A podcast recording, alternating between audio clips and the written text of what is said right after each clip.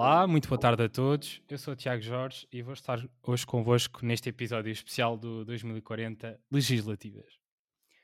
Hoje estaremos à conversa com o Luís Bento uh, e o Tiago Santos, que já tiveram a oportunidade de estar connosco num em episódios especiais uh, das autárquicas, e com Raquel Ricardo, uh, que vem comentar alguns dos principais temas políticos destas eleições.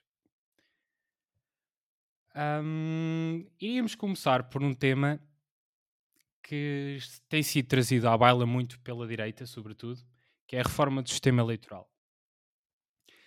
Que tem passado desde a redução drástica do número de deputados, a redesenhar os círculos eleitorais e à criação de um círculo uh, eleitoral de compensação para evitar que os os votos que, se, que são desperdiçados, sobretudo nos círculos mais pequenos, nos partidos mais pequenos, depois possam ser reaproveitados para poder eleger uh, um deputado de, desses partidos a nível nacional.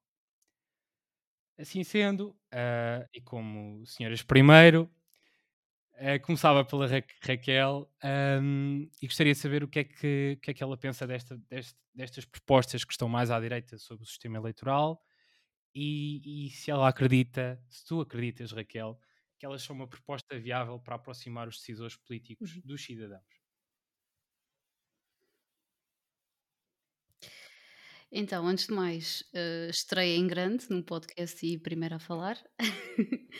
um, e já agora agradecer o convite para estar aqui e dizer que é um orgulho ver tudo isto acontecer quando fui uma das pessoas que iniciou esta associação e por isso fico muito orgulhosa por tudo isto e por darem esta oportunidade de comentarmos estes temas e muito obrigada. Uh, quanto ao tema em questão, eu acho que em primeiro lugar é importante levantar a questão em si, seja qual for uh, o entendimento ou a ideia que, tenhamos sobre ele, porque de facto estamos abraços com um, um problema de representação, ou pelo menos os eleitores é isso que pensam e têm mostrado isso no facto de se terem vindo a abster cada vez mais, os números são notórios, e de um desinteresse generalizado na política que se tem vindo a revelar nos últimos anos. Acho que pelo menos nesse ponto podemos todos concordar, penso eu, já vamos saber a seguir. Um, e portanto, seja qual for o modelo que, que se entenda que possa vir a resolver a situação, é importante pensar nisto, sem dúvida. Um, eu acho que de facto o modelo atual podemos apontar que pode pecar pela falta de representação destes, principalmente destas destas zonas ou dos círculos mais pequenos e também, a meu ver, se calhar alguma falta de accountability, desculpem-me aqui a expressão, de, de, das pessoas que são eleitas por cada círculo. Ou seja, será que, que os eleitores ou os cidadãos, quando elegem uma pessoa no seu círculo eleitoral, sentem que essa pessoa está de facto a representá-los e está a tomar medidas pelo seu círculo eleitoral? E portanto, se calhar aqui Uh, de facto, os modelos que têm vindo a ser propostos têm algumas nuances de diferença. Se calhar aqui, uh, falando, foi uma das questões colocadas pela proposta do José Ribeiro e Castro, quando fala aqui da, da possibilidade de, de haver círculos, uh, votos plurinominais e uninominais, desculpem, portanto, o voto num deputado específico ou num, num partido, e depois também a questão da compensa, de um círculo de compensação nacional. De facto, acho que é um modelo interessante e que pode dar a possibilidade de os círculos mais pequenos terem uma representação diferente, ter mais representação, aliás, um, e, e, de facto de dar mais voz a estes, a estes círculos. Um, portanto, a minha opinião generalizada, primeiro, de facto, é, é importante falar nisto e é importante revermos o, que, o modelo que temos em mãos. Acho que sim. Acho que, será que este modelo é o modelo ideal? Eu penso que só conseguiremos testando um, mas é importante pensarmos nisto e, e, e perceber o, o, que é que se passa com os nossos cidadãos que sentem que não são representados. Isto é gravíssimo e pode ser um passo para isso. Portanto, um, é porque é que acreditas que há muitos cidadãos que não se sentem representados? Afinal, temos uma taxa de abstenção que é cerca de sensivelmente 50%. Um, existe mais algum elemento que, que atualmente nos diga isso?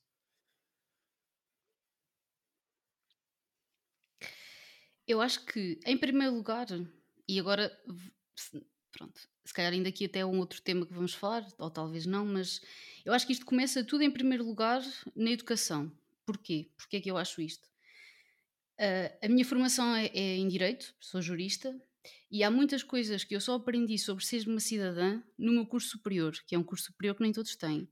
Portanto, em primeiro lugar, eu acho que é uma falha gigantesca e que foi uma, uma falha que só foi colmatada por eu ter ido para este curso superior, que é nós não explicarmos às pessoas e não ensinarmos às nossas crianças o que é ser cidadão, o que é o voto, como é que tudo isto funciona e como é que se processa, quem, qual, o que é que a minha opinião e o que é que o meu voto representa para, para a minha vida no dia a dia.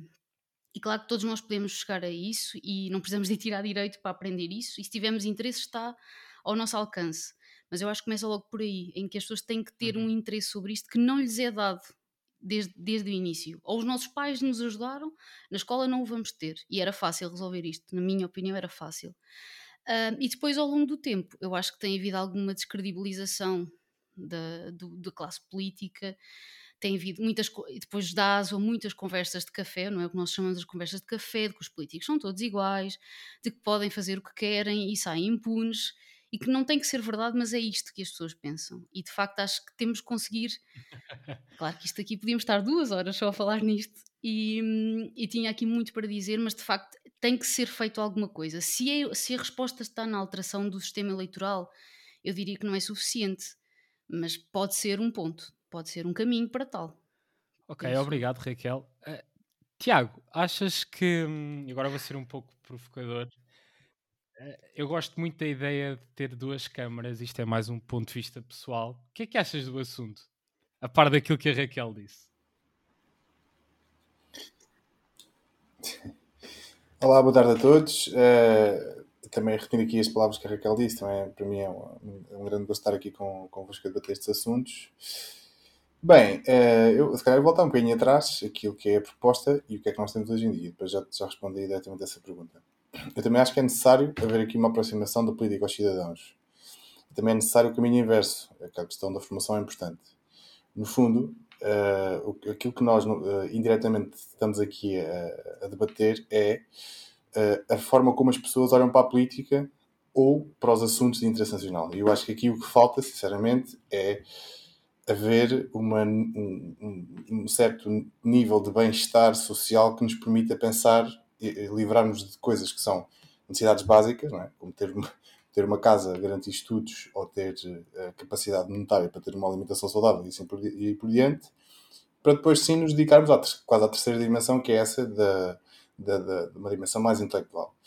As pessoas não se referem diretamente na política porque elas não, diretamente não lhes cai em cima amanhã. É? Se, se, se, a entidade patronal disser que nós temos uma tarefa para cumprir até final do ano, temos um objetivo concreto e sim empenhamos e fazemos. Uma coisa é que é 4 anos e que a maior parte das pessoas nem sequer tem uma literacia, e eu incluo-me incluo nesta, nesta, nesta grande parte das pessoas, para entender tudo o que se passa que é tratado em termos políticos, leva a um natural afastamento. Quando eu não entendo, não, não, não, não me sinto atraído para. Uh, relativamente a esta questão de, de, de haver uma, uma tentativa de aproximação às pessoas, acho que faz todo sentido acho que deve ser pelo menos debatido e deve ser olhado com algum cuidado. Uh, Fala-se muito agora nestas eleições de dia 30, com antecipadas de dia 23, o que é que nós estamos a eleger, não é? Passa muito na televisão uma ideia quase magnânime do grande líder que nos, que nos vai salvar de, de, tempos eh, de recessão e crise em que vivemos, quando no fundo é nada disso que estamos a tratar. Estamos sempre a, a eleger aquilo que vão ser os nossos deputados e os deputados por distrito. Aquilo que se propõe com esta revisão é, no fundo, haver uma, uma distribuição tenda a ser uh, mais justa. Por exemplo, Porto Alegre tem a possibilidade de eleger dois deputados, Porto, Lisboa uh, consegue eleger 48, Porto 40. Isto nota-se uh, não só na grande desigualdade que provoca em termos territoriais, mas também na aposta de algumas forças políticas na campanha que fazem. Portanto, é interessante ver isso, que há os partidos, principalmente os mais pequenos, que não têm estrutura para, uh, ou não têm estrutura, ou, deliberadamente escolhem não fazer, uh, para, para, para, viajar de, de, norte a sul do país, escolhem claramente Lisboa e Porto, e às vezes a Lilaria, Setúbal, e, pronto, ficam por ali. E de facto, isso pode ser uma tentativa de, primeiro, chamar as pessoas à sua. À sua chamar as pessoas a ficarem mais atentas àquilo que se passa, porque têm mais acesso àquilo que os deputados fazem, não é? têm maior representatividade, sentem que há possibilidade de lá chegar alguém de Porto Alegre, a ambição das pessoas que, que, fazem carreira política em Portugal, acredito que será uh, a ideia deles algum dia chegarem à, à, Assembleia da República será quase diminuta, porque, quer dizer, elegendo dois deputados é muito difícil. Portanto, isso seria, de, seria muito interessante fazer, fazer essa revisão. Uh, agora, relativamente a esta questão das duas câmaras, uh, num ponto de vista mais de regionalização, uh, não, é não, não necessariamente. As duas câmaras seriam, ou, normalmente são utilizadas, é, é o sentido do Senado, ou seja, independentemente da, da população que determinado círculo tiver, tem sempre dois representantes. É, é, normalmente a segunda Câmara é visto como a representação Sim. do território e não propriamente da população em termos proporcionais. Seria nesse sentido. Porto Alegre tem dois senadores, uhum. Santarém tem dois senadores, Castelo Sim. Branco tem dois senadores, por exato, aí adiante. Exato. Senadores, ou o que quer que lhe queiram chamar. Sim. Uh, isto do ponto de vista da representatividade, do ponto de vista da ação, não é? Uh, e do ponto de vista do, da defesa dos interesses das regiões, que é sempre por causa disso que elegemos os nossos deputados, é sempre, é sempre é, tudo tudo que for no sentido de uh, dar mais representatividade, eu acho que deve ser pelo menos estudado e, e aprimorado. Eu não sou, uh, não sou muito entendido nesta, nesta, questão da distribuição dos ciclos nominais ou plurinominais. Tenho, tenho, estudo o assunto conforme conforme as necessidades, às vezes, tendencialmente sempre que há eleições vou, vou ver o assunto porque, tendo a esquecer-me como é que as coisas são, são distribuídas e de facto acho que há, há coisas que se, pode, que se podem melhorar. Uh, o PSD apresentou uma proposta uh, que, que, visa claramente tentar uh, uma aproximação ou que pode ser uma melhor distribuição. Tem um contra que é, a meu ver, que é a diminuição do número de deputados de 230 para 215. Não sei se não, não sei até que ponto é que isso pode ser uma, uma vantagem ou não. não uh, alegar que, que as pessoas não, não, não são válidas no, no órgão não me parece, não me parece muito válido. Uh, mas tirando isso, a proposta parece-me bastante equilibrada porque, uh, porque tem essa tentativa de representatividade, ou seja, haver uma subdivisão em círculos mais pequenos e as pessoas, quando estão a votar, têm uma proximidade com, com as pessoas a quem estou a votar, não é? Diretamente, porque não é na rua, porque as conhecem ou não, mas pelo menos há essa tentativa e parece-me ser uma boa base de discussão. Agora, pronto, uh, falar de, da redução de 230 deputados para 100 deputados, como propõe Chega, isso parece-me perfeita demagogia, não vale a pena estar a pôr isso em cima da mesa. Uh, mesmo a do PSD, 230 para 215, não vejo grande, grande, grande vantagem nisso também. 15 deputados, não sei que diferença é que possam fazer, não é de certeza por uma poupança de recursos mas, mas essa tentativa de redistribuir parece-me parece acertada. Então, Luís, olha, agora eu tinha acabado de falar o Tiago sobre, sobre a, nova proposta da reforma do sistema eleitoral e eu gostava de te ouvir sobre o assunto. Se achas que é uma, se é uma proposta que faz sentido, se é válida, uh, porque é que só a direita se lembrou dela quando isto já é falado há imenso tempo? Um, Diz-nos o que achas. Ok. Bem, pessoal, em primeiro lugar, uh, boa tarde a todos e a todas, não é? Um, quero agradecer novamente o, convite da tua ação e do, 2040 para participar no, no vosso podcast. É, é um gosto enorme. Um, em segundo lugar, quero desejar também as melhoras a todos aqueles que estão neste momento um, sofrer um bocadinho mais com o Covid. Há aqui várias pessoas neste grupo que estão a passar por isso e, e também para quem está fora daqui, acho que é importante. Uh, em terceiro, como vocês podem ver, estou a ter algumas dificuldades técnicas com as telecomunicações, o que é a prova que se deixarmos ao mercado a resolução dos problemas das pessoas, um, estamos bem tramados. Quanto à reforma do sistema eleitoral, um, eu tenho que admitir honestamente que eu gosto do nosso atual sistema eleitoral.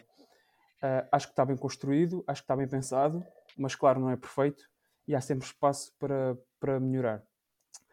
Um, nesse sentido, eu acho que e vou pegar aqui um, aqui um bocadinho daquilo que a Raquel disse, acho que o principal problema aqui é as pessoas não saberem como funciona o nosso sistema eleitoral e não saberem como funciona o seu voto. Uh, tal como a Raquel, eu também passei por isso quando fui uh, para o ensino superior. Foi acima de tudo no ensino superior que tive acesso uh, a mais informação sobre o funcionamento do nosso sistema eleitoral e ao poder do meu voto. E tenho pena que assim tenha sido. Acho que fez falta essa formação no ensino básico, no ensino secundário. Uh, e acho que, em primeiro lugar, se queremos um sistema eleitoral que funcione efetivamente, temos que começar por reforçar a educação dos nossos jovens e também da restante população. Em segundo lugar, um, quero dizer que hum, as pessoas vão se sentir identificadas com os partidos ou, ou terão interesse em votar em determinados partidos quando esses partidos derem resposta às suas necessidades, nomeadamente às necessidades materiais. Quando os partidos começarem a ter capacidade um, e começarem a conseguir dar resposta um, aos problemas das pessoas, talvez as pessoas comecem a sentir um, essa necessidade e essa vontade de também dar resposta ao problema da abstenção. Quanto às propostas que têm sido apresentadas mais pela direita, então não acreditas reformas no nosso sistema eleitoral, Luís, desculpa, para clarificar, sim, sim. não acreditas então que existe um problema de desfazamento entre os deputados eleitos uh, e o povo que os elege? Não acreditas que é uma mais-valia existe... tu poder escolher o deputado diretamente e que existe eventualmente um círculo de compensação?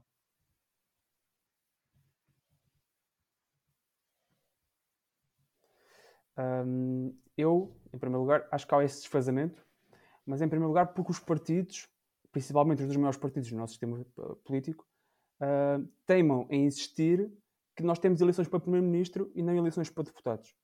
Uh, teimam em insistir que estas eleições são a dois e não a 20 partidos.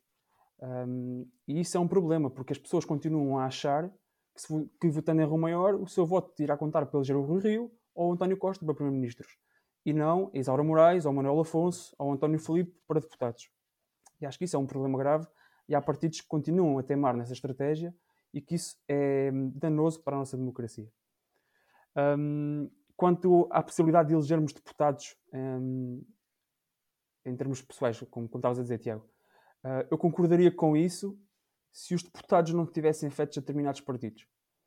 Um, sabendo que podemos votar um, em termos. Como é que de explicar? Acho que hum, funciona melhor ao contrário, ou seja, quando as pessoas sabem quem estão a votar e quais são os candidatos do seu distrito, um, por exemplo, as listas que os partidos apresentam no distrito de Santarém, e que a maior parte das pessoas desconhece, acabam por conseguir ter uma maior identificação um, com esses candidatos. Para terminar, em relação às reformas que têm sido propostas, nomeadamente pelo Chega e, também pelo PSD, concordo com o Tiago um, em relação principalmente à proposta do Chega, é pura demagogia, puro populismo, a caça ao voto, pura e simplesmente.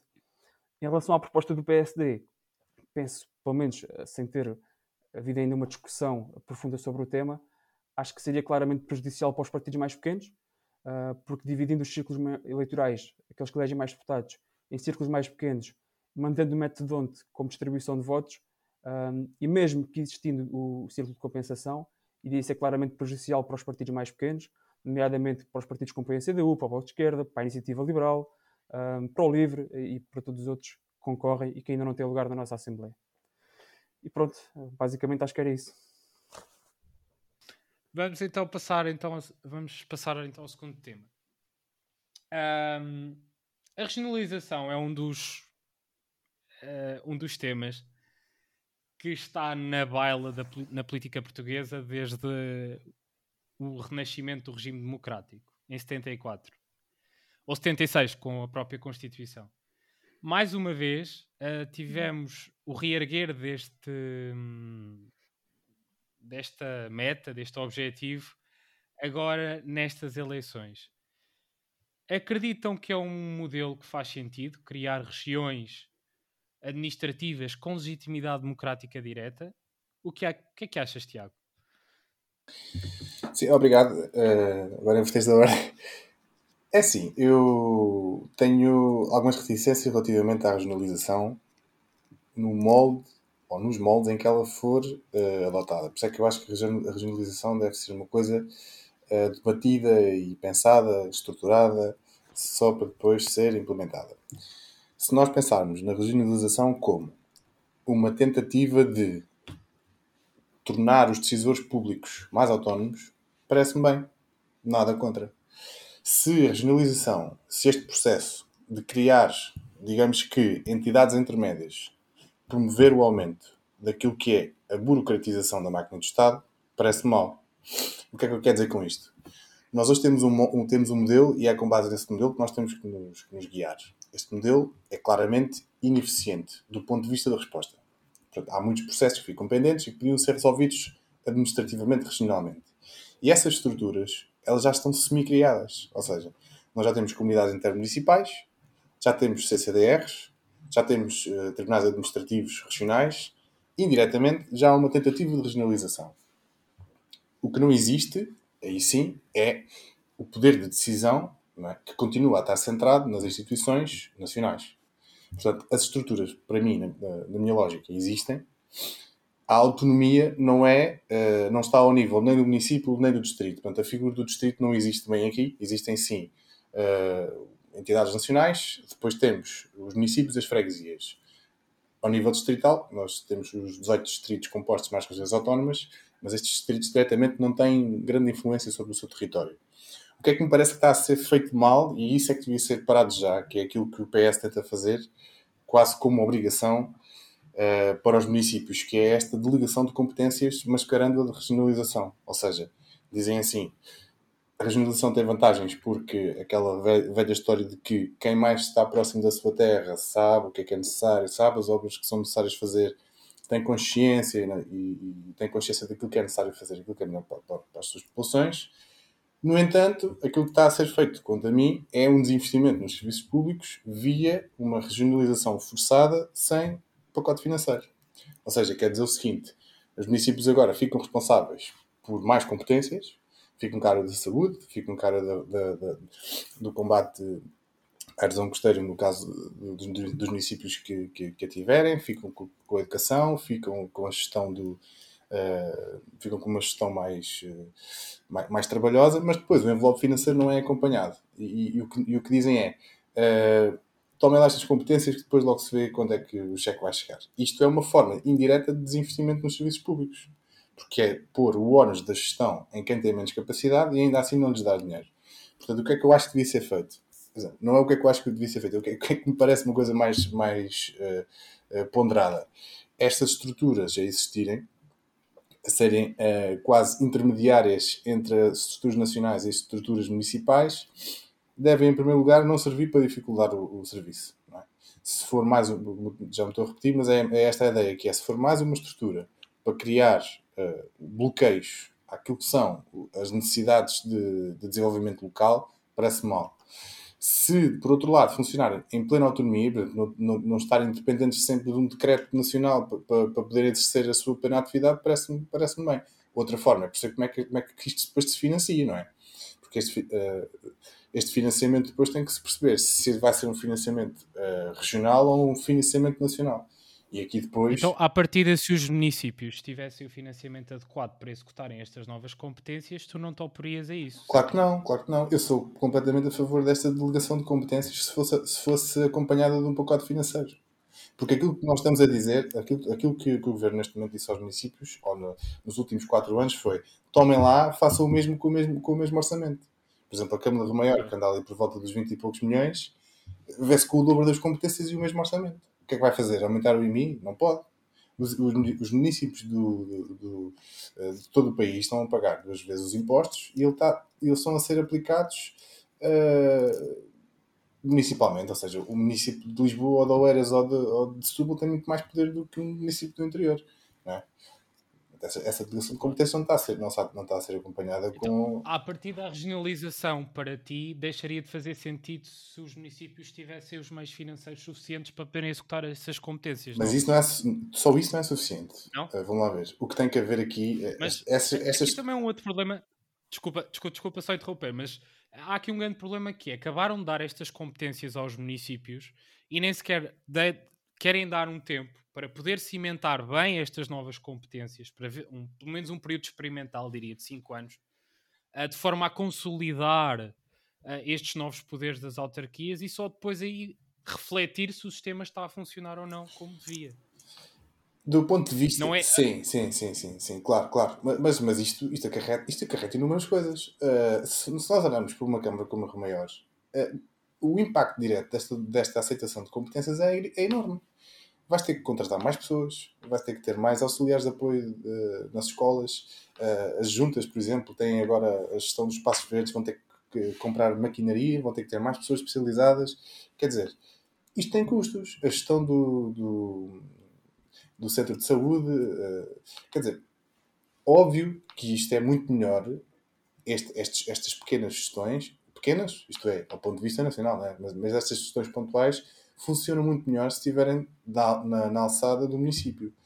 Mas só isso não chega. Porque é preciso perceber. Primeiro, tem que haver uma estratégia distrital de gestão destes recursos. Logo aí é onde eu acho que, que a regionalização falha. E depois tem que se perceber qual é, é o modelo de financiamento. Pá, as ideias podem ser muito boas, mas tem que se perceber sempre qual é, é o modelo de financiamento. Porque se nós formos para um ponto de vista daquilo que é a distribuição justa dos rendimentos, não faz sentido em que estas estruturas autónomas estejam dependentes da sua própria eh, financiarização, não é? Porque os municípios mais pobres vão ter sempre mais dificuldades em fazer as mesmas coisas do que os mais ricos, obviamente. Portanto, eu vejo-me aqui numa situação em que, que é um ninho. Porque eu acho que sim, tornarmos ir mais eficientes do ponto de vista da, da atuação. Ou seja, não, não da vossa, mas da, do, do ponto de vista da atuação do, do, dos municípios. Agora, corremos o risco uh, por exemplo, como em Espanha, de provocar quase alguma da regionalização ser vista quase como bairrista, não é?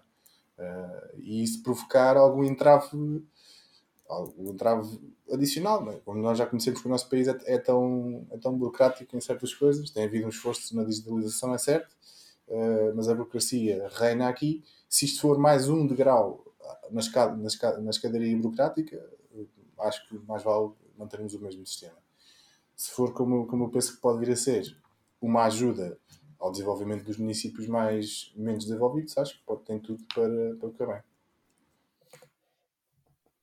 Uh, Raquel, partilhas desta visão do Tiago?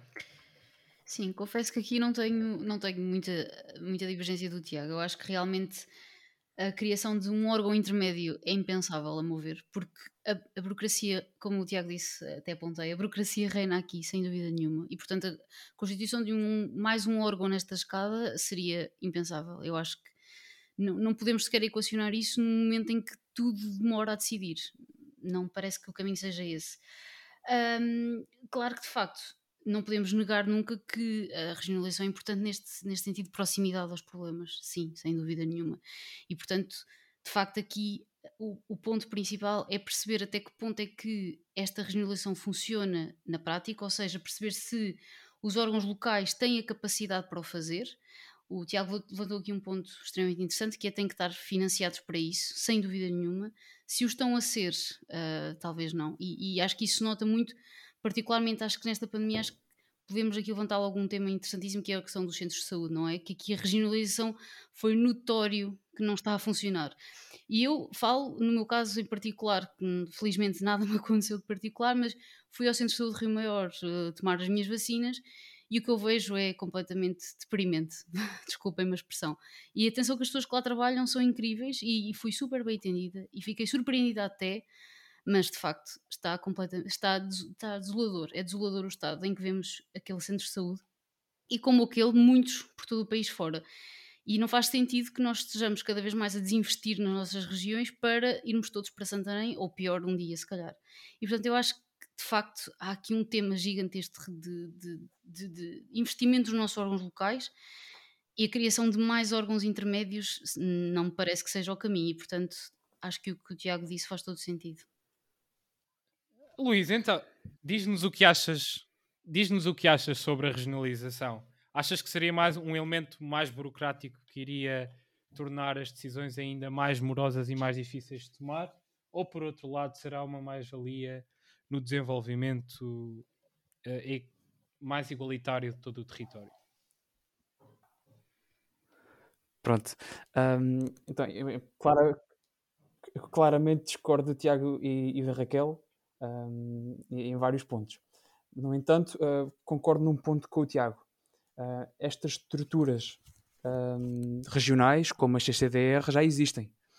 Um, mas há, uh, há uma questão, é que, em primeiro lugar, são, não são democráticas. não são eleitas pelos eleitores nem, nem pelas populações que elas dizem representar. não estão abertas ao escrutínio da população. Uh, e isso, para mim, é claramente um, um problema. Uh, em relação à questão de colocar mais um degrau na resolução de processos, uh, eu acho que é exatamente o contrário. Eu acho que a regionalização vem, em primeiro lugar, diminuir o peso do Estado Central. E segundo, aproximar a tomada de decisão das pessoas. Um, vem fazê-lo um nível muito mais próximo da população. Um, e, e, em várias áreas, acho que o processo de regionalização é essencial. Na área da proteção do ambiente, na área da mobilidade, dos transportes públicos uh, e em muitas outras, a questão da regionalização uh, é essencial para ajudar a reduzir algumas assimetrias uh, e para promover um, um, desenvolvimento harmonioso dentro de certas determinadas regiões, nomeadamente mais no interior do país e, e, e também no Alentejo. Um, estas regiões que um, podem ser feitas de duas maneiras, com a proposta de lei que foi aprovada e que foi levada a referendo. Um, essa é, é, a primeira opção. Um, e a segunda um, se, agora não me recordo qual é a segunda opção, peço desculpa. Mas a proposta do PCP, por exemplo, é levar estas duas soluções à Assembleia da República, uh, passando antes pelas Assembleias Municipais, para, que possam dar o seu feedback. Oh, oh, Luís, não, não, não uhum. acreditas que, por exemplo, os municípios, tendo já essa. Uh, não acreditas que os municípios, tendo já essa legitimidade democrática, porque os seus órgãos são eleitos, e estando também eles próximos da população, não podem ter, eh, se eles tiverem essas competências alargadas e os devidos fundos financeiros para executar isso, não acreditas que seriam já uma forma suficiente de, de regionalização? Que conseguiriam uh, colmatar os problemas desses territórios e dessas populações? É uma democracia, uma forma de democracia muito indireta, uh, e que a maior parte das pessoas não sabem o que são as CCDR, nem quem, quem as compõe, uh, nem como funcionam. Trazer a regionalização para o plano uh, democrático, em, em, que possam ser eleitos esses representantes pela via das eleições, um, acho que, em primeiro lugar, aumenta o escrutínio por parte das pessoas, dos eleitores, um, aproxima, lá está, e isto é uma questão que falámos logo no primeiro ponto do sistema eleitoral, aproxima os eleitores dos seus representantes, um, por ser um nível muito mais próximo que a Assembleia da República, um, e por esse mesmo motivo acho que é, que é um fator a favor. Uh, e além do mais, claro, discordo da Raquel e do Tiago, como já disse, na questão de não é mais um passo, antes pelo contrário, é a redução da distância entre os eleitores e o, o processo de decisão. E acho que é só.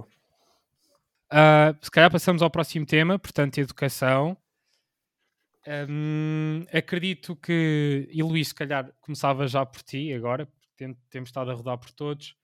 Uh, queria perguntar qual foi a tua reação quando uh, o polígrafo validou a afirmação do, do candidato da Iniciativa Liberal, o, o João Coutinho Figueiredo, que um aluno na escola pública saía bem mais caro do que, um, ou relativo, um pouco mais caro do que aquilo que o Estado paga uh, na prática por um aluno na, na escola na escola, na escola pública. Uh, bem, isso é a chamada. Ou seja, as mensalidades dos melhores colégios, segundo parece, são inferiores àquilo que o Estado paga na, Sim, mas... Eh, na escola pública. Achas que isto uh, viabiliza o modelo, o tal Não. modelo do cheque ensino? Que os pais devem poder um, colocar. Essa afirmação de que o aluno sai mais caro no público do que no privado é, é... Por favor, está à vontade. Um, é essa afirmação de que o, que o custo por aluno é mais caro no, no ensino público do que no privado é a maior venda de banha da cobra que existe. Uh, nos custos, uh, na contabilização dos custos uh, de um aluno no ensino público, são contabilizados, por exemplo, os custos de formação dos professores ou até a construção das próprias escolas. Isso não, não entra nas contas das propinas do, dos colégios privados. Portanto, isso é pura demagogia, puro populismo. não é claramente um argumento a favor do, dos cheques para subsidiar os lucros dos colégios privados. Um, acho que esse não é o caminho. Uh, e, portanto, embora a afirmação possa ser uh, verídica, é, um, é mais um ninho, como gosta de dizer o Tiago, porque os critérios não são os mesmos. Ok, é um ponto válido. Um... Raquel, partilhas desta visão? Um, não, e porquê? Eu acho que aqui há uma questão importante, é que os colégios já são também eles próprios financiados pelo Estado. E, portanto, será que a possibilidade, e acho que a questão aqui é, será que a possibilidade destes cheques de educação serem dados não ia abrir portas ou fechar as portas, na verdade, a alguma desigualdade existente? Porque neste momento o que temos é os colégios também a ser financiados pelo Estado, mas só acessíveis a uma minoria e a, pessoa, e a quem tiver possibilidade para tal. Será que com esta introdução dos cheques de educação não poderíamos abrir as portas a mais pessoas poderem também as próprias acederem aos colégios privados? Se bem que, e começaste pelos cheques de educação, eu acho que este não é o caminho para reformar a nossa educação de todo. Eu acho que de facto temos aqui muitas questões na educação, mais uma vez era um tema que dava pano para mangas. Eu acho que os cheques de educação não é solução para nada. Uh, no entanto, no entanto, a forma como funciona neste momento e este, este tema dos 6.200 euros, seja ou não banha da cobra, eu acho que não. Acho que mesmo que não seja exatamente 6.200 euros, o que acontece é que a nossa educação é cara e não está a funcionar como deveria, e até podemos voltar ao tema anterior, quando falhem coisas básicas como o que significa ser um cidadão. Portanto, há aqui muita coisa que pode ser revista na educação. Acho que os cheques de educação podem aqui eliminar, colmatar algumas falhas e podem abrir portas uh, à eliminação de alguma desigualdade um, entre alunos e entre as possibilidades que os pais possam dar aos seus filhos Uh, mas não é só por aqui, este é um, um ponto num oceano.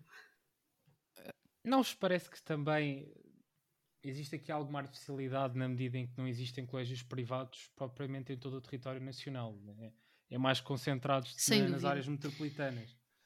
Uh, se me permitem intervir já agora, uh, eu acho que aqui sem dúvida este, nós então somos pessoas de Rio Maior, não é? Mesmo que seja oferecido este cheque de educação, vamos supor que esta medida era implementada, a nossa desigualdade, que pode até nem ser em todos os casos uh, económica, manter-se-ia no sentido em que nós não tínhamos um, um, colégio a que aceder. Por outro lado, talvez possa abrir portas a um, e agora aqui o Luís vai-me matar, mas a um mercado mais concorrencial, ou seja, ou seja, será que isto não pode ser também um incentivo à abertura de mais colégios e um investimento por parte destes, já que mais pessoas poderão então frequentar estes colégios? É uma questão, uma hipótese, se bem que volto a repetir, eu acho que isto não é a solução para a nossa educação. Acho que a, nossa, a solução para a nossa educação não passa pelos privados, passa na melhoria dos públicos, mas, mas pode, ser um, pode ser uma hipótese. Tiago, qual é a tua visão sobre o assunto? É, nem, sei, nem sei por onde começar, mas vou, te, vou, tentar, vou tentar não ser muito confuso com, com a minha perspectiva relativamente a esta questão. Primeiro, sou totalmente contra a existência de cheques ensino ou cheques de educação. Eu sou, tenho uma matriz social-democrata uh, e acredito que as igualdades de oportunidades devem ser oferecidas de, igual medida a todos. O que é que está a acontecer, ou o que é que está a acontecer hoje em dia na, na nossa educação? Tem havido um desinvestimento na educação pública quer em infraestruturas, quer em formação de professores, quer na avaliação dos professores, que o PS tem proposto isto há muito tempo e foi sempre chumbado, quer na avaliação dos próprios alunos. Mas isto é um passo à frente. Nós temos que recuar um bocadinho mais atrás e perceber o contexto socioeconómico e social de cada família. É muito fácil para mim, enquanto cidadão de Lisboa, classe média, colocar o meu filho numa, numa instituição privada, porque tenho posses para fazer, e nessa instituição privada eu vou ter menos gastos, porque a criança que por lá vai tem um contexto social e económico que lhe permite ter melhores resultados. Eu gasto menos com aquele, com aquele miúdo. Uma criança problemática de um bairro social é mais cara, porque tem mais desatenção, tem carências nutricionais, os seus pais têm que ter dois trabalhos para ela poder estudar, eh, não se consegue concentrar da mesma forma, não tem acesso aos livros, não têm acesso a, a, uma, a, um transporte em condições para chegar a horas à, à, à, escola. Eu andei na escola de Maior, mas eu apanhava o autocarro. Eu, para chegar às 8 à, à escola, eu tinha que estar a apanhar o autocarro às 7. Dias de gelo, chegava à escola, nem sequer tinha hipótese de, de entrar logo. Tinha que ficar à espera que aparecesse o senhor que achava que abrisse a escola para lá entrar. E eu estou a falar de num, num percurso de 40, de, 40, de 40 minutos. Portanto, é muito diferente este cenário, de haver um cenário em que há disponibilidade financeira para alguém fazer este, este, este, este, este, este, este nivelamento, este, este nível. Não é? Portanto, aquilo, que, aquilo que, que, se analisa do ponto de vista macro dos indicadores que são produzidos da escola pública para a escola privada, do custo de um aluno, como dizia o Luís, não, eu não acho que seja banha da cobra, mas é muito enganador, porque não estão a avaliar os mesmos indicadores. Isto é, para mim, é claro. Portanto, é muito mais fácil, para mim, enquanto instituto privado. Para já há uma inflação das notas, isto não sou eu que digo, que digo são, são a, as instituições que regulam. Portanto, os reguladores dizem que os, que, que os colégios privados, esta história da concorrência é muito bonita, mas para mim a concorrência está na escola pública, não está na escola privada relativamente à escola pública, porque estão em patamares desiguais. Há uma inflação das notas nos, nos, privados para, terem, para ficarem melhor posicionados no acesso ao ensino superior. E isso já foi amplamente demonstrado. E a escola pública tem muito bons indicadores. Se é uh, pela forma em como, em como a educação uh, não funciona. A Raquel estava a dizer uh, a educação não funciona. Eu, eu acho que funciona e funciona bem. Eu acho que nunca tivemos tanta gente formada é? e com o acesso privilegiado ao ensino superior como temos agora. O que é que promove a existência de colégios privados? Eu não sou contra a existência de colégios privados, mas também não sou totalmente a favor. Isto é, as sociedades nórdicas não tem modelos privados de educação, não tem modelos privados de, de saúde, por exemplo, é público, ponto final. E, e aqui realmente uh, nota-se um, uma tendência crescente do aparecimento destes colégios com excelentes indicadores. O polígrafo diz, uh, o polígrafo foi, foi só ver o que é que custa. Um aluno na escola pública custa mais ou custa menos? Custa mais. Um aluno na escola privada custa menos. Então, é a razão lógica é, vamos seguir o um, um modelo privado. Sim, mas qual é que é o modelo privado? É, é, que, que, que, crianças é que chegam ao privado? Não, não são as mesmas. E, e nós, se estivermos a, a, a, apostar forte, ou, ou, se a tendência for essa a curto, a curto médio prazo, então estamos a, estamos a deixar, uh, estamos a ser quase um país de terceiro mundo, quase como o Chile, quer dizer, em que, em que, só vai, que só vai para a faculdade quem tem dinheiro, quem não tem não vai. E depois aí os indicadores são todos ótimos, porque todos aqueles que lá estão frequentam têm médias altíssimas, têm, chegam a casa e, e, pegam no piano e tocam Mozart. Quer dizer, isso não é a realidade de todos. E de facto tem outra, outra questão que o mercado aqui desregula, que é aquilo que, não sei se foi a Raquel, se foi o Tiago que disse, que é a questão da oferta. Obviamente que os privados vão onde, onde, há, onde há procura, e é onde há procura onde há mais gente as regiões do interior vão ter que estar sempre dependentes do público. Então o que é que nós estamos a promover? É um modelo privado onde quem tem paga e onde quem não tem o Estado assegura a baixo custo? Quer dizer, é cavar cada vez mais o fosso. Os cheques, o que estão a promover é um, o cheque ensino. O que promove é o aumento dos preços dos privados, para o final. Não, não, não, e, eu já eu frequentei a escola pública, toda, a vida frequentei a escola pública, em R Maior, em Lisboa, Uh, nunca tive outro conhecimento que não fosse escola pública. Tive muitos amigos que andaram em privados.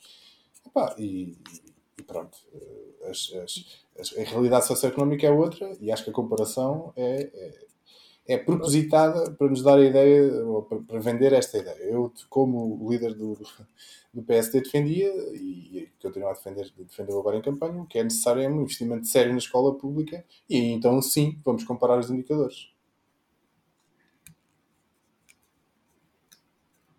E terminei, desculpem lá, fiz okay.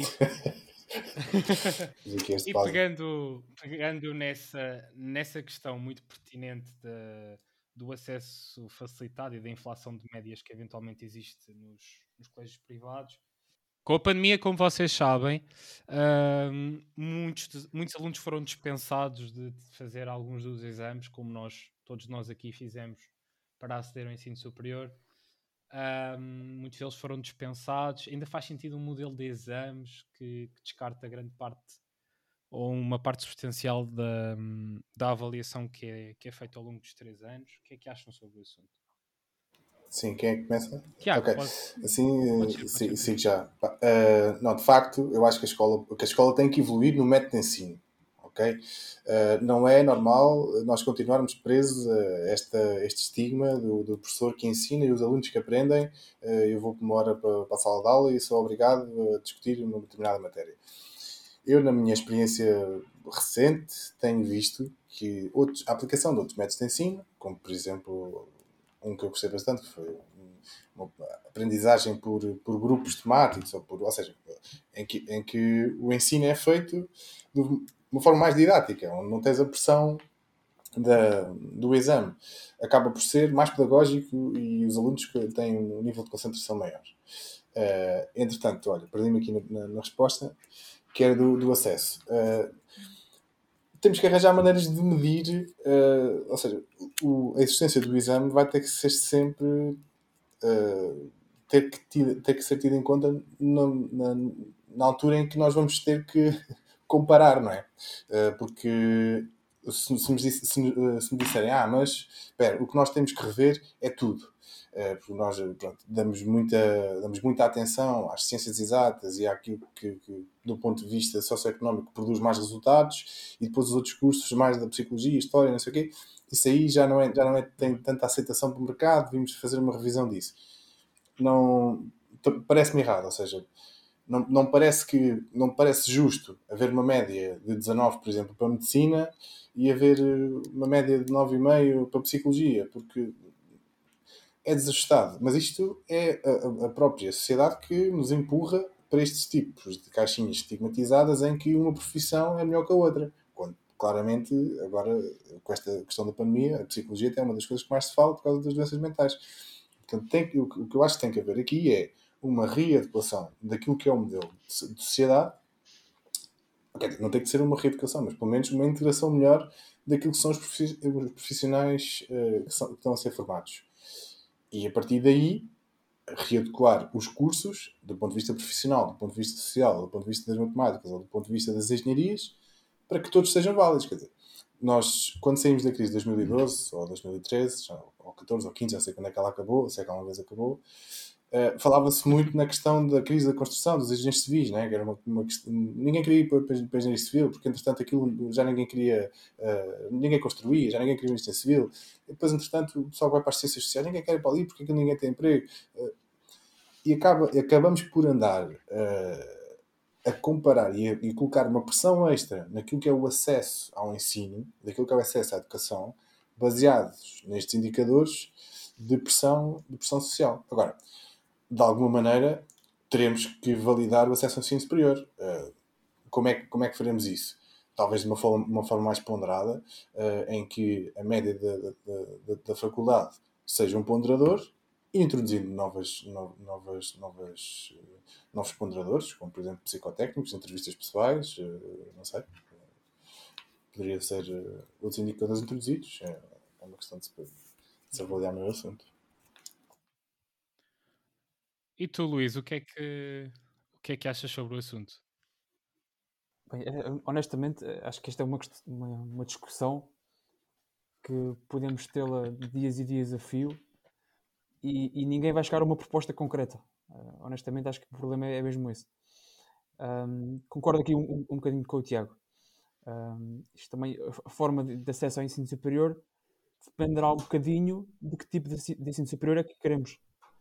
Uh, se queremos ensino superior virado para o mercado de trabalho, e aí uh, colocam-se colocam algumas questões, ou se queremos ensino superior virado para, virado para um, aquilo que cada um quiser aprender, digamos assim.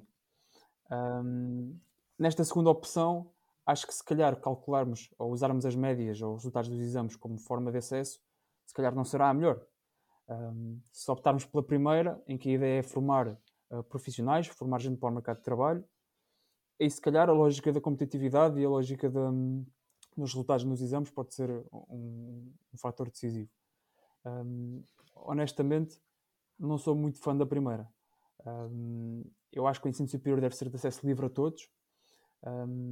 cada um deve ter uh, a oportunidade de estudar aquilo que quiser, sem, sem estar a colocar aquela questão de se tem empregabilidade, se não tem, um, eu fui para a ciência política porque era a área que me interessava, mesmo sabendo que não queria ter sido profissional na área. Um, isso é verdade, e como este curso, há muitos outros. Um, não quero reduzir a conversa a isso, mas a verdade é que muitas vezes, na hora de escolher um curso uh, para frequentar, o primeiro pensamento dos alunos é: será que vou ter emprego? Será que não vou? Um, e acho que esse modelo em si está errado, uh, porque depois acabam por andar 3, 4, 5 anos numa licenciatura que muitas vezes nem é aquilo que gostam, para depois fazerem um trabalho o resto da vida que não é aquilo que gostam.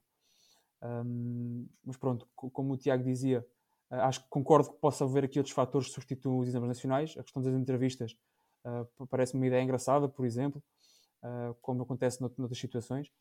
Um, mas lá está, é, é, uma ideia que, para mim, honestamente, um, nunca desenvolvi muito. Um, parece que os exames são, são injustos, até pelo peso que têm nas notas finais, mas depois de escola para escola, e depois pusemos aqui os colégios privados em inflação das notas, as médias do secundário também podem ser uma forma injusta de fazer avaliações. Um, lá está. E basicamente é isto. E agora passa a palavra, obrigado Luís, passa a palavra à Raquel e introduz o, a última questão de educação, que é um modelo de financiamento do ensino superior. Sabemos que os recursos são limitados, uh, existe aquela luta eterna de, para cancelar a propina. Uh, normalmente divide-se entre estes dois grupos. Há quem queira acabar com a propina no seu todo, ou há aqueles que preferem até ter uma propina relativamente elevada, mas em simultâneo garantir que quem efetivamente não tem recursos para aceder ao ensino superior tem a sua propina su subsidiada e tem eventualmente uma bolsa para suportar os custos de vida de estar no ensino superior. Qual é o modelo que vos parece mais indicado? Sendo, por exemplo, acho que há um grande problema atualmente em Portugal que é o facto dos mestrados muitas vezes serem, serem essenciais para continuar na, na profissão. Uh, não existir um limite legal uh, fixado para, para o valor desses, desses mestrados e há universidades mesmo públicas a, cobrar, a cobrarem valores bastante, bastante elevados para, para o paradigma português. E eu pergunto o que é que faz mais sentido? Faz mais sentido tornar isto tudo gratuito ou haver esse tal sistema de bolsas que não compromete, pelo menos em primeira medida, o financiamento do, do ensino superior e permite em simultâneo que todos possam aceder ao ensino público? Uh, bom, então, voltando aqui um, um bocadinho atrás, ao tema do acesso ao ensino superior, uh, eu acho que há aqui um, um aspecto importante em termos do, do modelo que temos atualmente, que vá, se calhar excluindo a parte da inflação das notas, é que é objetivo e concreto. Ou seja, nós sabemos que se tivermos aquela nota é possível ter um ensino superior. E eu não é que aprove este modelo, até porque eu acho que todos nós conhecemos casos de muita gente que ficou à porta de, do curso que queria, que se calhar até teria talento, se calhar chegaria ao curso superior e seria um dos melhores alunos e seria incrível, e não conseguiu por imensos fatores, porque ainda por cima estamos a avaliar aqui uma altura Uh, o secundário eh, tem, tem as suas particularidades e se calhar a pessoa que, é, que era na altura não é aquela que agora vai aceder ao ensino superior, mas de facto não podemos negar que isto é, é objetivo, ou seja, nós sabemos que se tivermos esta nota, em princípio iremos entrar no curso superior. Um, eu acho que pode ser também de facto um método interessante e concordo, a questão das entrevistas, cartas de motivação, uh, por exemplo, a avaliação de currículo, que esse até acontece, por exemplo, nos Estados Unidos, é um, um aspecto de algumas das faculdades nos Estados Unidos por outro lado, introduz de facto esta questão de, de é subjetivo, o que pode dar aso a, um, por exemplo, a introdução de cunhas, não é? De conhecimentos, não é? Como é que podes provar que esta pessoa merecia de facto entrar aqui por uma entrevista que não é vista por ninguém? Podemos ter aqui outro fator que entra na, entra na equação. Uh, e por outro lado também, por exemplo, nesta hipótese que acabei de colocar a mim mesma dos currículos, será que não vamos estar aqui a criar uma outra desigualdade que é por exemplo, que, que é que vamos avaliar num currículo de uma pessoa de 18 anos? Atividades extracurriculares? Então, isso ela é de uma área em que não há atividades extracurriculares para ela frequentar. Portanto, cá está, aqui nenhum dos modelos é perfeito. Acho que de facto podemos abrir aqui a discussão. Os exames têm um problema enorme de ser um momento no, na vida de uma pessoa, uma hora ou duas que pode correr muito mal e podemos destruir aqui todo um caminho de acesso ao ensino superior de alguém que se calhar poderia ter um, um talento enorme em lá estar, mas também temos que pensar bem nas alternativas, porque as alternativas também não são infalíveis, a meu ver. Pronto. Portanto, da seção ensino superior, penso que era isto. Quanto ao financiamento, eu, na minha opinião, eu acho que um, as propinas devem ser mais adequadas ao rendimento das famílias. E eu acho que, por exemplo, o que acontece hoje em dia, as propinas até têm vindo a diminuir, face a, por exemplo, o que eu paguei na minha altura. E eu acho que nós estamos aqui a, a, a dar aso a quê? Primeiro, nós temos aqui famílias que se calhar poderiam, tinham possibilidade de pagar mais, e se calhar temos pessoas que mesmo assim não conseguem aceder ao ensino superior. Portanto, a minha, a minha proposta e aquilo que eu acharia que faria sentido é nós cobrarmos propinas adequadas a quem tem possibilidade de o fazer e melhorar nossa, os nossos serviços de ação social, que sabemos, não, não sei como é que estão agora, mas sei como é que eram na minha altura e sei que eram altamente penalizadores, não até para os alunos mais carenciados, porque até conseguiam ter acesso, mas há ali uma faixa que nós costumamos chamar a classe média que tinha muitas dificuldades em aceder. Vi isto acontecer muitas vezes. Pais que até trabalhavam os dois, até tinham um rendimento Sim, eu, eu, eu, creio que esse continua a ser o grande Pronto, problema. acredito que sim. Que é, uh, aos mais meio. vulneráveis a, a, uhum. até têm acesso a, um, a, por exemplo, acesso às residências, uh, têm as propinas completamente subsidiadas, assim como todos os outros. Normalmente, quem está na classe média só lhes pagam as propinas, não pagam mais nada. Sim, e, e depois exato. o resto tem que, tem que pagar do E muitas vezes não pago, agora não, não tenho noção, mas muitas vezes nem pago a propina completa. Portanto, eu vi, vi acho que vi, eu pelo menos vi isto acontecer muitas vezes. Uh, e, e cá está, levantaste um ponto interessante que é não pagam mais nada. Não podemos esquecer que a propina até pode estar mais baixa, mas depois não ajudam em mais nada acho que todos uh, conseguimos ver que um aluno que ir estudar para Lisboa, por diversos motivos, tem muita dificuldade em sustentar-se no aspecto da casa. Não há residências, ou são muito poucas, a maior parte estão ocupadas por Erasmus, pelo menos as que conheço, um, e portanto os pais acabam por pagar um salário mínimo, mas é para a renda e não para a propina. Portanto, se calhar podíamos pegar no dinheiro das propinas de quem as pode pagar, que há, e dar mais possibilidade de, de compensar nesta parte. Um, e, portanto, para mim, uh, não pagar nada não funciona. Infelizmente, era muito bom que, não pagasse, que ninguém pagasse propinas, mas não dá. Desculpem, ainda não me conseguiram demonstrar que isso era um modelo económico que funcionasse, sinceramente. Se assim fosse, acho que é utopia, mas não, para já acho que não.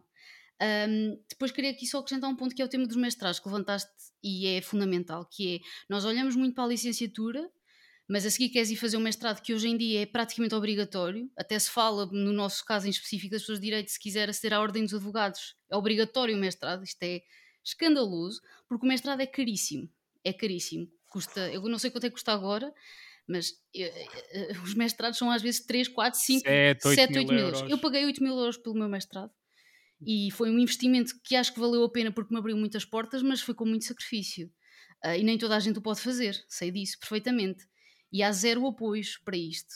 E portanto, nós estamos a olhar muito para a licenciatura e estamos a, a, diminuir brutalmente na licenciatura, mas depois falta o resto. Portanto, se calhar podíamos ser um bocadinho mais equilibrados nisto. Um, e pronto, e portanto, esta é a minha opinião. Estou mais neste modelo misto, como tu, como tu apresentaste. Luís, qual é o teu ponto de vista?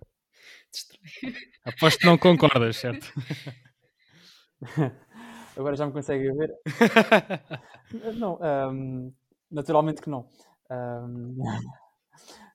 Eu acho que um, colocar uma propina no ensino superior é tornar o ensino superior numa mercadoria ou num bem que se pode ou não comprar. Uh, e isso para mim, como disse na, pergunta anterior, é fugir totalmente àquilo que para mim é o ensino superior. Uh, eu não vejo o ensino superior como uma lógica de mercado, de formar profissionais ou, ou, ou algo que se pode pagar ou não pode pagar. Vejo o ensino superior como algo que um cidadão ou uma cidadã pode aceder, a melhorar as suas qualificações, aprender mais sobre uma determinada área que gosta, mesmo que nem sequer queira fazer aí carreira. Um, portanto, é que, além das propinas, depois temos uma quantidade enorme de taxas e emolumentos uh, que fazem que o ensino superior seja bastante difícil de suportar. Um, é verdade que há bolsas de estudo, um, cobrem normalmente o valor das propinas, um, mas também, como a Raquel bem disse, há muita gente que não consegue ter acesso ou, ou fica excluída de, do apoio da, da ação social escolar. Um, e essas pessoas, para essas pessoas, a propina aí torna-se claramente um entrave.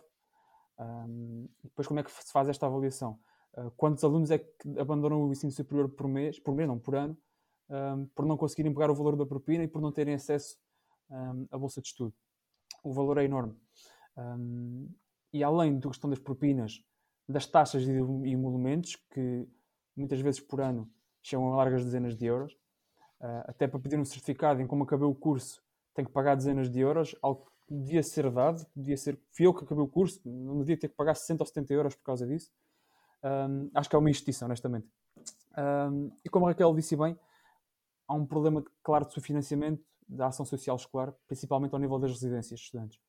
Uh, Lisboa sofre com isso, Porto sofre com isso, Coimbra sofre com isso, Rio Maior sofre com isso. Um, temos um problema grande de residências uh, para estudantes. Uh, em Rio Maior, sei que até janeiro, em cada ano letivo, eram algumas dezenas de estudantes que abandonavam os estudos por não terem um, condições para suportar um quarto na nossa cidade. Imaginem um, em cidades muito mais caras de viver, uh, como são as grandes, as grandes cidades do nosso país. Portanto, sou claramente a opinião contrária à, à, Raquel. As propinas, para mim, as propinas não sempre existiram, as propinas existem há coisa de 30 anos, uh, foram uh, introduzidas por governos do PSD e daí foram progressivamente aumentadas até aos 1067 euros, se não estou enganado. Um, felizmente tem vindo a reduzir, graças à força da esquerda no Parlamento, que tem obrigado a direita, como o PS e o PST, a levar estas medidas em frente. Uh, se não fosse essa força da esquerda, não estaríamos aqui. Mas acho que é preciso avançar mais. Uh, e como a Raquel disse bem, os mestrados também não, não, não, podem ser esquecidos. Acho que devia haver um teto máximo uh, das propinas dos mestrados. não coloco aqui ao nível das licenciaturas na questão da gratuitidade, porque acho que não, não faz sentido. É, é um nível extra, um, um nível acima das licenciaturas e acho que não sou a favor aí da gratuitidade nesta questão. Uh, mas sim, acho que um teto máximo, um teto máximo se adequaria um, e é uma das propostas do PCP na Assembleia para este orçamento. Okay. Não vamos abrir aqui a discussão sobre a classificação ideológica do Partido Socialista. Uh, Tiago, por favor, diz-nos o que pensas sobre o assunto. Bom, agora que eu ia perguntar se o PS era, era de esquerda ou de direita. Afinal, afinal uh, o Bloco de Esquerda e o PCP estiveram aliados a um partido de direita estes anos todos, já viram? Claro, claro, claro que sim. É verdade, claro é verdade. Sim. Um bocado vendidos. Acho que é, é, devíamos ter começado logo com um pedido de desculpas do PS, não é? Andar a enganar as pessoas a dizer que é de esquerda. Bem, uh, eu partilho de algumas, de algumas questões que foram aqui, foram aqui abordadas, que é, não me parece nós chegámos ao, ponto de vista para que é que servem as propinas, não é? São as propinas que financiam o ensino superior? São as propinas que fazem com que o serviço de ação social funcione? São as propinas que pagam a existência de toda a infraestrutura pública de ensino? Não parece. Eliminar as propinas uh, seria justo para todos? Uh, não, porque há pessoas que têm efetivamente capacidade de pagar, não é? Um mecanismo de solidariedade à semelhança do IRS, em quem tem eh, baixos rendimentos não paga, quem tem altos rendimentos vai pagando proporcionalmente ao seu, ao seu nível de rendimentos. Portanto, pôr aqui algum mecanismo de solidariedade para fazer, para contribuir para o pagamento de um sistema público, parece-me ajustado.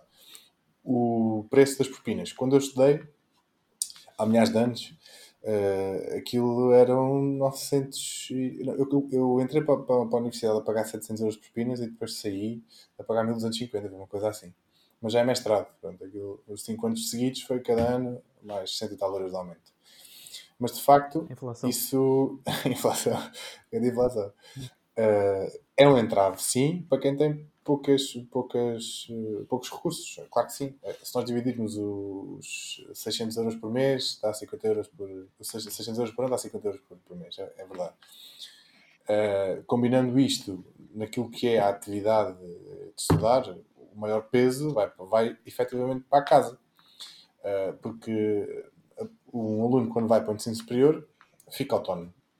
Faz a sua vida autonomamente, uh, vai para uma nova realidade, enfim. Só que há uma parte muito importante que é o. Só tem despesa, não tem nenhum retorno. É? Naqueles 5 anos é um esforço adicional por parte das famílias para conseguirem que as pessoas estudem. Portanto, há efetivamente uma, um déficit de oferta de, uh, de residências de estudantes. E isso vai ser um bocadinho por todo o país. Quer dizer, é, há uma falta. Agora, o modelo de financiamento. Isto, o modelo de financiamento tem que ser do orçamento do Estado. Porque a educação não é um custo, é um investimento. O que é que está mal a seguir? É o retorno deste investimento. Porque nós não podemos dizer que a educação é cara ou barata. Porque é o que é. É o que é. E, nós, enquanto, enquanto, enquanto país ou enquanto uh, Estado, aquilo que temos que garantir é uma educação de qualidade. Uh, independentemente das pessoas que, que têm ou não capacidade para pagar mais ou menos. Parece-me bem que o, que o modelo de propinas seja mais elevado, por exemplo, como a Faculdade Nova faz, acho que todas fazem, né? para, para, para estrangeiros. Uh, pessoal do estrangeiro que queira vir estudar, pronto, a propina aí é muito mais cara faz sentido, porque vem, vem de economias com, com, com muito mais poder financeiro do que a nossa. Mas depois, o que existe é, do nosso ponto de vista da formação, há uma vocação formativa posterior. Nós estamos a investir, e aí sim, em vez de ser investimento, passa a custo, porque não há retorno. Não é? O que deveria haver era um reaproveitamento destas pessoas que são formadas, eh, quer do ponto de vista da administração pública, do rejuvenescimento, quer do ponto de vista das empresas. Ou até uh, dar a possibilidade de quem tiver essa, essa iniciativa de criar a sua própria empresa, de ter mecanismos de falha, de permitir que a primeira vez não vai correr bem e vamos, vamos assumir isso. Então, vou dar um, um exemplo de curso, para mim que me está a vir à, à cabeça, que é Engenharia Aeroespacial. Uh, para onde é que vão estas pessoas? Alguém entra a trabalhar em Portugal? Não. Vai tudo, vai tudo para a França ou para, para a Alemanha ou para o que for, mas pagos, pagos com os nossos impostos uh, subsidiados pelo, pelo Estado português. Portanto, primeira coisa que eu acho que deviam fazer era, de facto, haver aqui um reajustar uh, do investimento que está a ser feito. Agora, na, no peso da educação, pá, claramente que 80% está nos custos de vida, muito mais do que no custo da, do pagamento das propinas, sinceramente. Fiquei a saber também que a CDU sozinha baixou os impostos, podiam baixar mais coisas, pá, não sabia que vocês... Foi o Bloco de Esquerda, foi uma proposta do Bloco de Esquerda. O que é que, o que, é, o que, é que decides O que é que que a CDU baixe? É só baixar. Não, porque também é, é, é, importante baixar sim, mas é depois também é preciso ter um, um ponto de vista da sustentabilidade, não é? Não basta só baixar e continuar tudo igual. Porque é a tal história da, da, da delegação de competências. Eu, eu dou-te mais coisas, mas mantenho o dinheiro igual. E aqui parece-me que foi um bocadinho isso que aconteceu, que é baixa-se as propinas, mas não se dá ao financiamento alternativo. Portanto, aquilo obviamente que vai ter que rebentar para um lado. A, parte de baixar as propinas foi culpa da CDU. A parte de manter tudo igual foi culpa ah, do PS. Isso aí já é outra não, questão. Acho que sim, acho que sim. Mas, o, Tiago, Tiago Jorge, só antes de passarmos sim, o assunto, há bocado esqueci-me só de tocar aqui num ponto Força. Um, em relação Força. a este assunto. Há aqui um problema que afeta acima de tudo estudantes de, de, arquitetura, mas também da área das artes e de outras áreas semelhantes, que é a questão dos materiais. Um, e estes são uhum. alunos que, infelizmente, não, um, são obrigados, naturalmente, entre aspas, a gastar centenas de euros em materiais um, ao nível do ano. isto, naturalmente, para uns é fácil de comportar, para outros nem por isso. Uh, e, portanto, eu acho que nas faculdades em que existem, existem, estes cursos, acho que é importante haver ou uma bolsa de materiais ou, ou uma comparticipação de uma determinada parte que ajudasse estes estudantes destas áreas a, a, arcar com os custos da sua formação, porque naturalmente são materiais de custo elevado e, e nem toda a gente consegue fazer. Claro, claro, percebo perfeitamente. Uh, relativamente aos engenheiros aeroespaciais que têm trabalho em Portugal, por acaso o primeiro episódio do 2040 fala com um engenheiro aeroespacial que tem trabalho em Portugal. Eu ouvi. É o João Salmin Ferreira, que está na ilha de Santa Maria a gerir um mega telescópio espacial. Olha lá como é que é aquilo. Portanto, eu mando um grande abraço para ele. Felizmente há exceções. não, não querendo desacreditar aqui o argumento do Tiago. Não, há exceções em todo lado, claro. Não, não, essa não é a questão. Claro, a questão claro, é que se fores, fores ver o balanço, perdemos muito mais do que, do que Sim, completamente. Completamente. Claro. Infelizmente é assim. Houve aí primeiro-ministros que andavam a mandar os enfermeiros emigrar. E ah, sim, olha, se fosse depois, não. Já não deviam ter feito. Não, estás a falar do António Costa, não é? Enfim. Bem, meus caros, bem, não vamos entrar por aí. E termina aqui a primeira parte do episódio. Para continuarem a ouvir o resto, não se esqueçam de sintonizar connosco no próximo episódio do podcast que será lançado ainda esta semana. Fiquem bem. Nós somos a atuação de jovens para jovens, inspirando ações para o futuro.